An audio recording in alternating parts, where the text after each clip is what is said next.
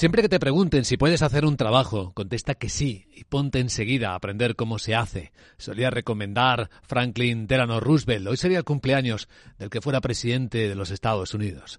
Buenos días. Martes, trigésimo día de enero, año 2024. Comienza el día con máxima preocupación entre los agricultores españoles y los transportistas que están comprobando cómo Francia, el gobierno, no controla las protestas de sus agricultores, que siguen impidiendo la libre circulación de los transportistas, de los productos, dañando los productos y haciendo perder mucho dinero.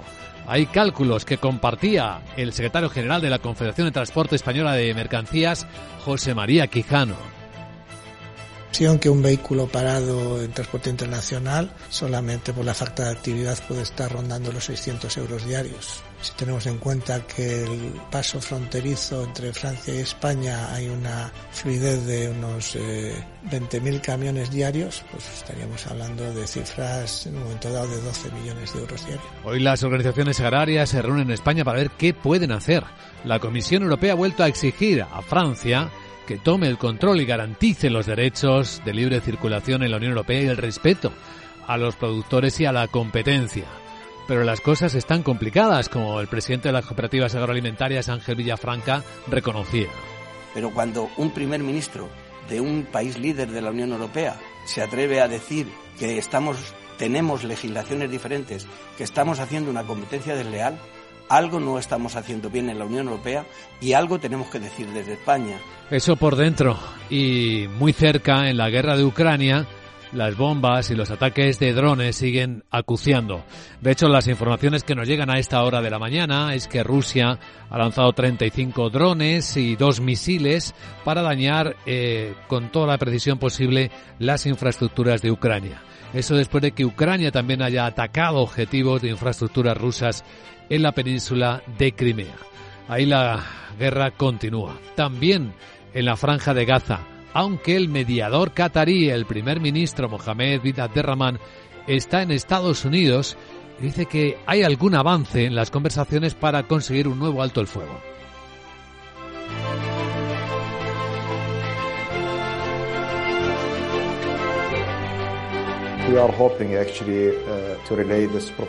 Dice que están esperando, junto con Estados Unidos, transmitir la nueva propuesta a Hamas, llevarles a un punto en que participen de forma positiva.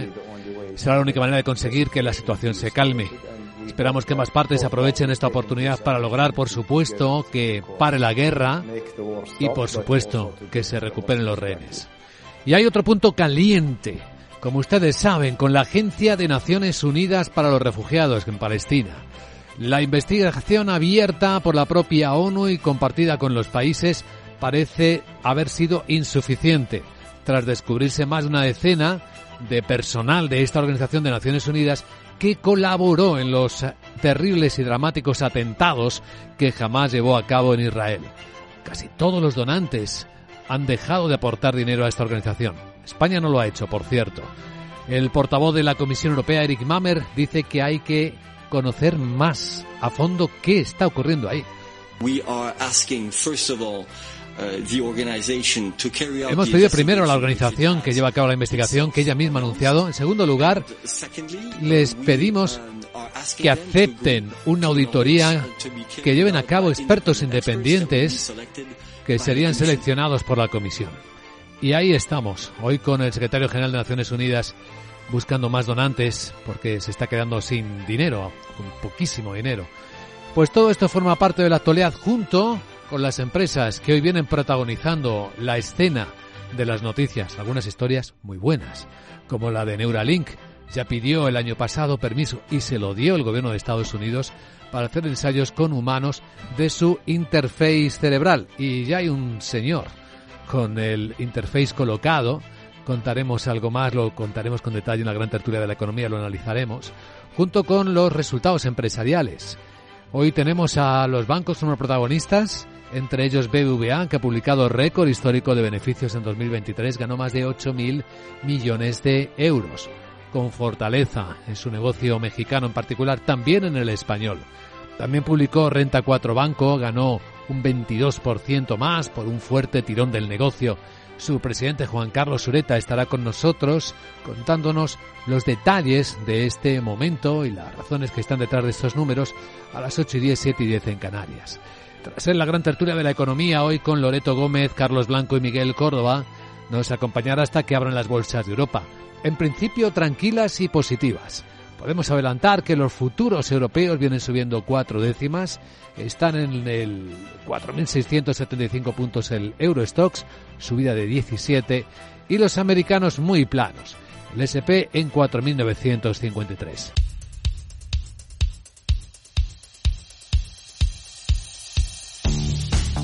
Capital, la Bolsa y la Vida, con Luis Vicente Muñoz. Informe de preapertura de mercados en Capital Radio con la información de las pantallas de CMC Market Brokers. Vemos cómo el martes viene de nuevo tranquilo, volatilidad contenida, confianza en el mercado, los americanos que siguen en su vida libre, los europeos en positivo. De hecho, el futuro del Eurostox viene subiendo ya tres décimas, 16 puntos, está en los 4.674 puntos.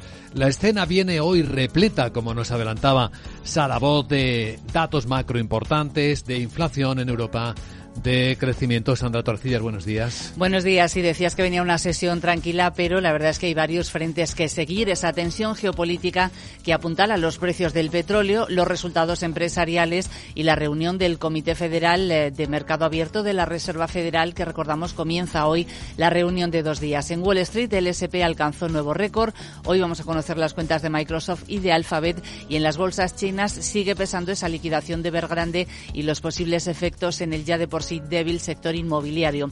Los inversores van a estar atentos a los datos de PIB adelantados del cuarto trimestre en la zona euro, España, Francia, Alemania y Portugal. Tenemos muchos protagonistas. A ver qué dice el mercado, qué lee el mercado de los resultados que acaban de publicar eh, gigantes financieros como el español BBVA. Laura Blanco, buenos días. Buenos días. Por primera vez en la historia, el BBVA supera los 8.000 millones de beneficio en un cierre de ejercicio anual. Beneficio récord. Carlos Torres Vile, su presidente. Hemos superado por primera vez los 8.000 millones de euros de beneficio. este beneficio se ve beneficiado por la subida de los tipos de interés que aupa el margen de intereses. El negocio bancario, 23.089 millones de euros de margen de intereses, un crecimiento cercano al 21% con rentabilidad que sube, rote 17%, ROE 16% y la tasa de morosidad controlada en el 3,4% de manera global. Préstamos y anticipos a la clientela suben en el año en todo el mundo un 5,7%, préstamos a particulares suben más de un 7% y los bancos siguen acumulando eh, activos fuera de balance, es decir, eh, siguen gestionando o canalizando ahorro de los inversores, por ejemplo, a través de fondos de inversión. El beneficio antes de impuestos eh, se divide de la siguiente manera. Carlos Torres Vila. Beneficio antes de impuestos de 2023. Destinamos un tercio, es decir, 4.000 millones de euros, al impuesto sobre el beneficio, lo que supone una contribución directa al bienestar de toda la sociedad. Otros 4.000 millones lo dedicaremos a incrementar de manera significativa la remuneración a nuestros casi 800.000 accionistas, muchos de ellos pequeños ahorradores, a través de un dividendo de 55 céntimos de euro por acción y un nuevo plan de recompra de acciones de 781 millones de euros. Y los 4.000 millones restantes los reinvertimos en el negocio. Curioso que en España crece el beneficio un 65% y el margen de interés es un 49% a pesar de que cae la inversión crediticia. Eso sí, en España crece el crédito al consumo. Mercado estrella para BBVA México aporta el 55% de todo el beneficio, 5.340 millones. En México crece el margen de intereses y allí la inversión crediticia crece a un ritmo espectacular del 11%. No es el único banco del que el mercado leerá los resultados. También Renta 4 Banco, que publicó al cierre. Su presidente Juan Carlos Ureta estará con nosotros a las 8 y 10, 7 y 10 en Canarias. El banco ganó 26 millones 600 mil euros el año pasado, un 22% más por el tirón del negocio. Y en la escena tenemos también de nuevo hoy a los fabricantes de vehículos eléctricos, en particular uno que fabrica todo tipo de vehículos, un clásico Renault, que parece que de momento no va a sacar a bolsa su filial de eléctricos Ampere. Renault da marcha atrás, por tanto, y abandona ese plan para sacar a bolsa la división de coches eléctricos que tenía prevista para el primer semestre de este año. Explica que lo hace debido a las condiciones del mercado bursátil, pero también porque dice que tiene una mayor generación de tesorería. En septiembre, su CEO Luca de Meo señaló que la UPV podría alcanzar los 10.000 millones de euros. Ahora apunta que Renault tiene liquidez suficiente para prescindir de esta operación y que seguirá financiando el desarrollo de Ampere hasta que alcance el umbral de rentabilidad en 2025. Otro protagonista va a ser Delivery Hero, que ha vendido su participación en Deliveroo. La demanda de pedidos de comida ha caído respecto al pico que tocó durante la pandemia y la presión para estas empresas es cada vez mayor para demostrar la rentabilidad. Por eso Delivery Hero, que tiene sede en Berlín, va a vender su participación del 4,5% en la británica Deliveroo, con lo que podría obtener unos 83 millones de libras, colocar a las acciones entre inversores institucionales. Entre otros protagonistas, ¿quiénes más pueden estar? Greenergy acaba de anunciar que vende activos eólicos y fotovoltaicos en Perú por 150 millones de euros. Vamos a seguir también a ACS después de la fuerte caída que sufrió ayer en bolsa de un 10%, después de conocerse que el Tribunal Supremo ha desestimado la mayor parte de la reclamación presentada contra el Estado por su participada Avertis en relación con la ampliación de la autopista AP7. Y el fabricante de joyas Pandora, que abandona el oro y la plata extraídos de las minas para enfocarse 100% en metales preciosos reciclados, lo que le permitirá reducir las emisiones de CO2. A continuación en Capital Radio vamos a ver cómo nos dejó las cosas ese mercado que no para de subir, Wall Street.